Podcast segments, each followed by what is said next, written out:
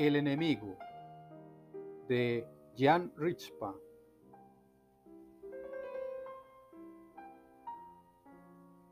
El nombre grabado en aquella tarjeta de visita no despertaba en mí ningún recuerdo.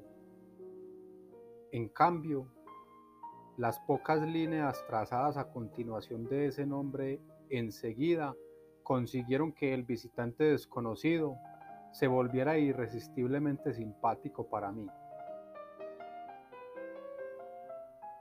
En efecto, esas líneas revelaban, tras un examen grafológico y sin la menor duda posible, un alma elevada, dolorosa y desesperada.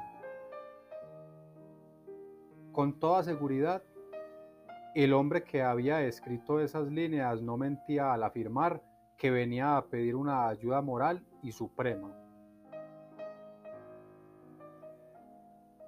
Rechazar semejante petición, hecha por un alma como aquella, me hubiera parecido un verdadero crimen de lesa humanidad. Incluso en el caso de que aquel visitante hubiera sido un loco, cosa que no revelaba su escritura, yo tenía el imperioso deber de recibirlo. Por lo tanto, lo recibí, no sin un presentimiento trágico en el que, por otra parte, se complacía mi ansiosa y palpitante curiosidad.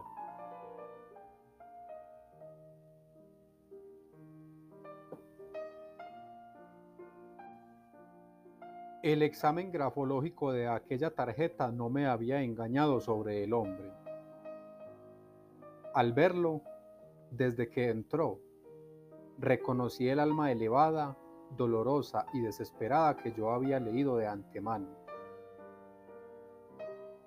Sus miradas decían más incluso que su escritura.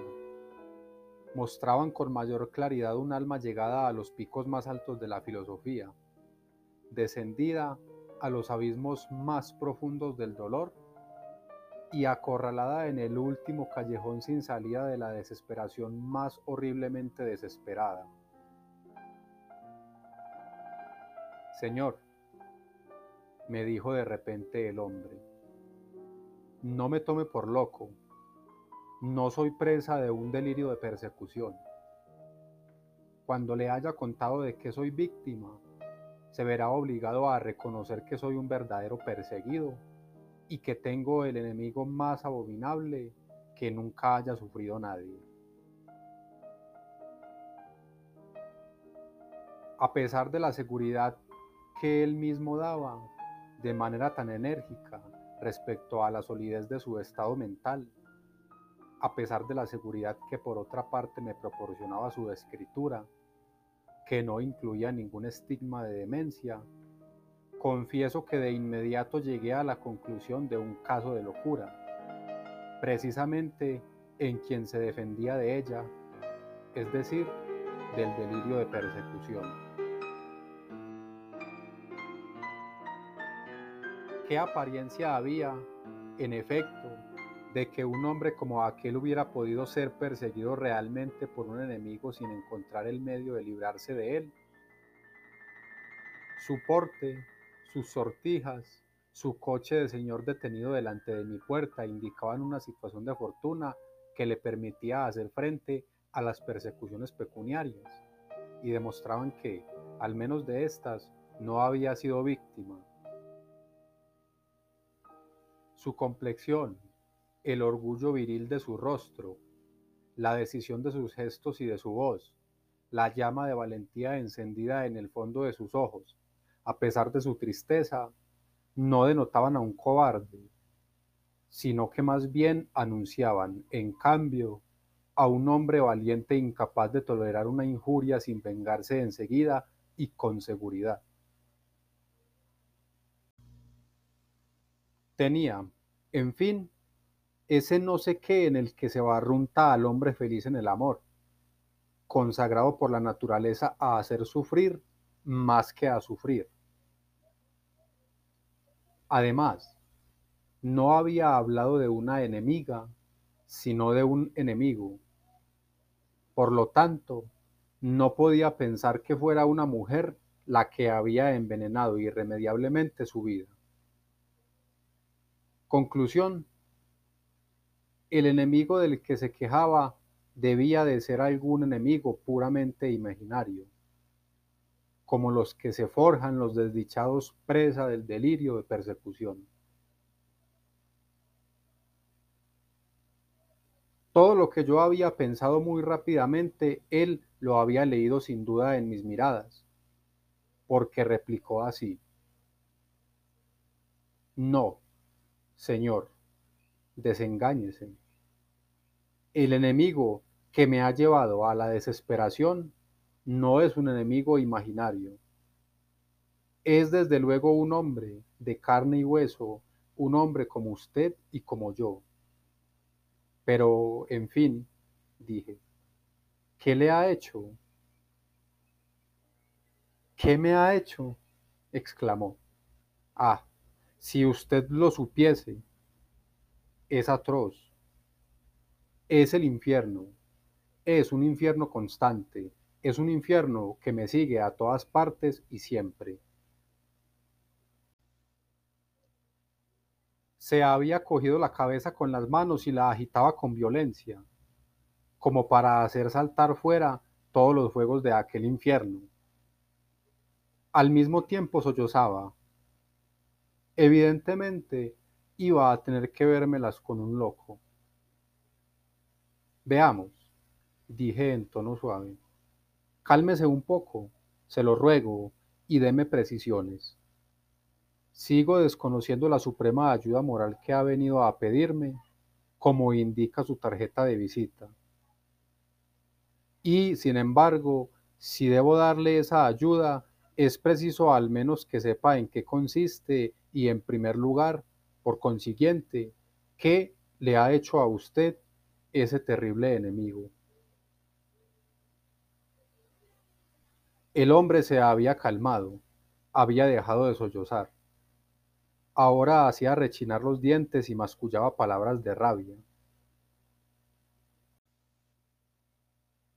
Mire, por ejemplo, dijo, cuando he publicado versos, él me los devuelve con todas sus faltas subrayadas a lápiz y de manera muy exacta. Bah, le interrumpí. Eso no tiene nada de excesivamente cruel. Y si solo tiene esas quejas contra su enemigo, cuando amo a una mujer, prosiguió, y cuando soy amado por ella, me la vuelve odiosa y me hace a mí detestable a ojos de ella. ¿Cómo lo consigue? Ese es su secreto. ¿Cuál es? No tengo la menor idea. Lo único que sé es que ese verdugo logra sus fines y que, gracias a él, mis amores más puros siempre han acabado en agua sucia. De nuevo se puso a sollozar. De nuevo se recuperó y luego hizo rechinar los dientes con rabia. No obstante, si le dijese todo lo que se atreve a hacerme, continuó, usted no me creería. Piense, y esto le demostrará hasta dónde llega su audacia de atormentador piense que no puedo comer un plato que me guste sin que él escupa dentro. Desde luego, y ya sin la sombra de la menor duda, era un alienado. Comprendió que yo lo pensaba y dijo tristemente, Lo veo, me toma usted por loco. A partir de ahora es inútil que le pida la suprema ayuda moral que venía a buscar en usted repliqué con una impaciencia que ya no disimulaba. Dios mío, señor, una de dos. O bien tiene usted la cabeza trastornada y en tal caso no puedo hacer nada por usted porque no soy alienista, o bien tiene todo su sentido y en tal caso, si su enemigo, en lugar de ser imaginario, fuese totalmente real, sería usted el último de los cobardes por soportar. No me dejó acabar mi frase. Un relámpago de alegría pasó por sus sombrías miradas. Exclamó. Sí, ¿verdad? Sí, eso es, el último de los cobardes. En mi lugar, ¿se desharía usted de ese enemigo? Claro, dije. Pero, ¿cómo? preguntó. El cómo no importa, repliqué. Está el duelo, están los tribunales. Eso depende de su gusto. En última instancia está incluso el asesinato. Se frotaba las manos, apretaba las mías, me daba las gracias, iba y venía repitiendo, sí, sí, es la única solución. Lo mataré. Lo mataré. De repente, dando un gran grito, añadió, Está dicho, voy a matarlo.